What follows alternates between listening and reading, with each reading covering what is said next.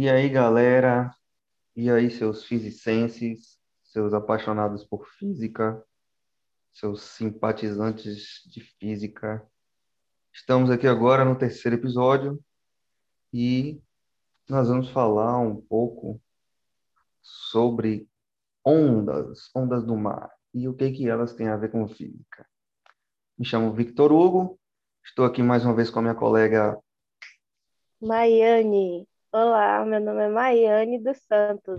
Vocês lembram de mim, né, gente? Então, hoje nós vamos falar neste episódio sobre a formação das ondas do mar. Como eu falei no último episódio, vocês sabiam que a formação das ondas do mar física também explica?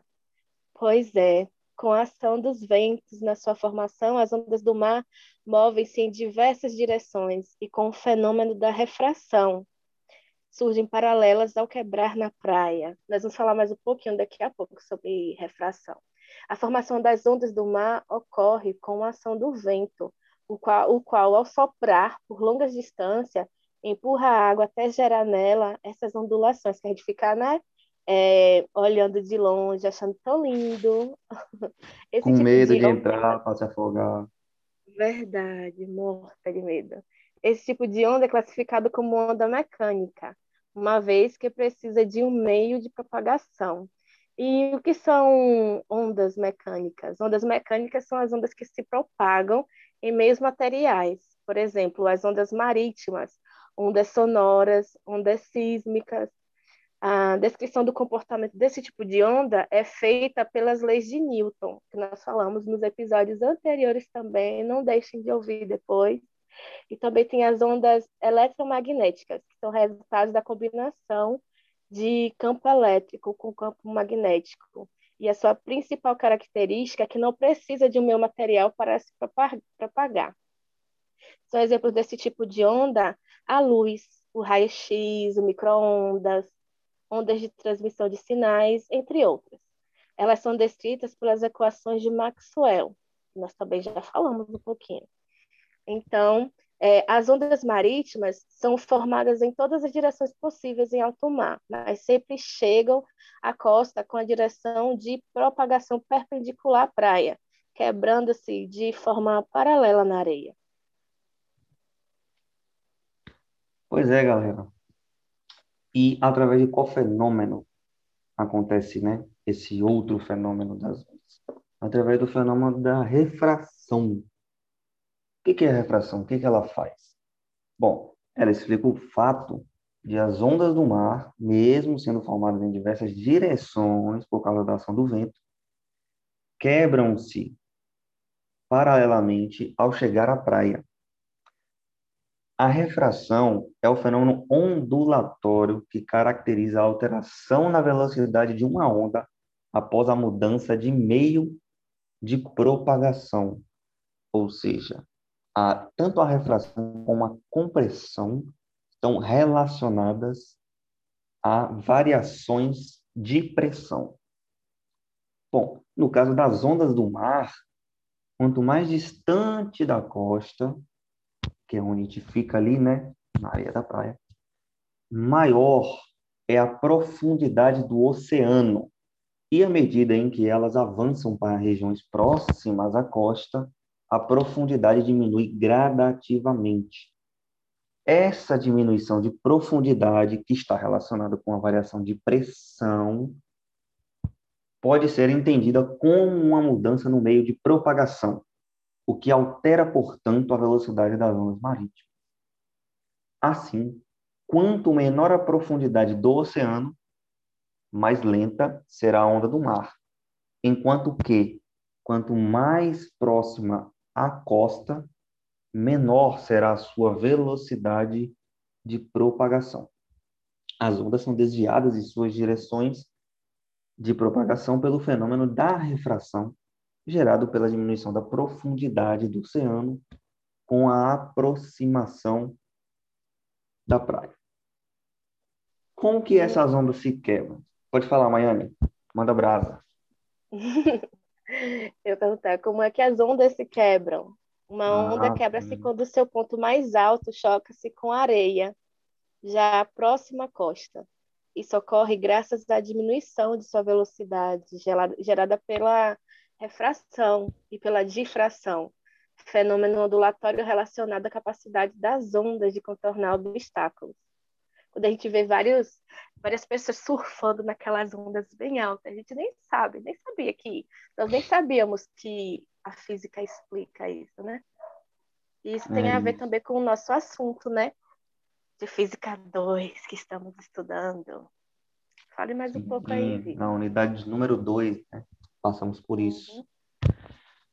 Pois bem, essa, esse ponto mais alto da onda, ele é chamado de crista, crista da onda. E o ponto mais baixo é o chamado de vale. É assim que se mede a velocidade que aquelas ondas podem chegar à praia, através do vale dela, que é lá na profundeza do oceano, e tem aquela relação, né? Quanto mais profundo o oceano, quando se chegar à costa da praia, a velocidade da onda será maior, porque haverá uma grande diferença de profundidade. E quanto menos profundo o oceano, a velocidade da onda que se chegará à costa ou à praia será menor. E por que que essa onda ela se quebra quando o ponto mais alto dela chega na praia? Porque esse ponto mais alto, ele deveria continuar fazendo aquele desenho da cobrinha, sabe? Que a gente desenha assim, para representar as ondas. Então, ele deveria continuar indo para baixo, para cima, para baixo, para cima. Mas como tem ali a praia, né? uma mudança de meio físico ali por qual ela se propaga. Logo, quando sua crista, seu ponto mais alto, chega àquele local, se quebra, pois se quebrará aquela, aquela continuação de movimento. Não é mesmo astrofísica Maiane Oliveira dos Santos? Ele sabe tudo, gente, passada. Foi o professor Dian que me ensinou. É, é o seu ele também. me ensinou também, é verdade. Ah, tem um adendo. Minha esposa pediu para corrigir algo que eu falei no episódio anterior. Eu chamei a preferida série dela de seriado. Ela falou que isso é errado. Que seriados são séries mais simples e cômicas. Tipo a teoria do Big Bang. Então ela pediu para fazer a correção, então estou fazendo para não ser cancelado. Maiane, se tiver alguma correção para fazer para não ser cancelado na internet, faça ah, tô... a agora. Gente, eu tô pedindo desculpa. Qualquer erro que vocês viram aí, vocês ignorem. Por favor, não me cancelem. Tô começando agora e tal. Desculpa, foi mal. Falei várias coisas, mas tudo bem. Só absorvam o que foi de positivo. O que for negativo, deixa para lá, né? É isso aí. Vamos, vamos seguir na paz aí. Gente, obrigada. Esse é nosso terceiro e último episódio por enquanto. É isso aí, pode continuar, né? O projeto inicial foi de três episódios, que é o mínimo que foi, foi pedido na, no projeto, né? Porém, isso. quem sabe, né? Dependendo da, da, do alcance aí, dos ouvintes, a gente pode continuar. Então, por isso é só. Foi bom estar contigo, Maiane. Ah, temos que lembrar que existe uma outra componente do grupo. Jaqueline não pôde fazer parte das gravações, mas ela faz parte do projeto também, do trabalho, da confecção de todo, todo o projeto inicial lá, né, lá na unidade 1, que foi é, elaborando os PowerPoints, o texto descritivo, enfim, a formulação mesmo do, do projeto desde o início, né, a base.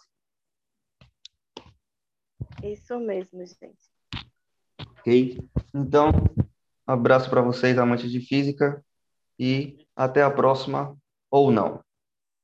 Até a próxima, acho que sim, até a próxima, acho que sim. Tomara, né, mãe? Mas não gostou de falar. Tá bom, tchau. Tchau, tchau.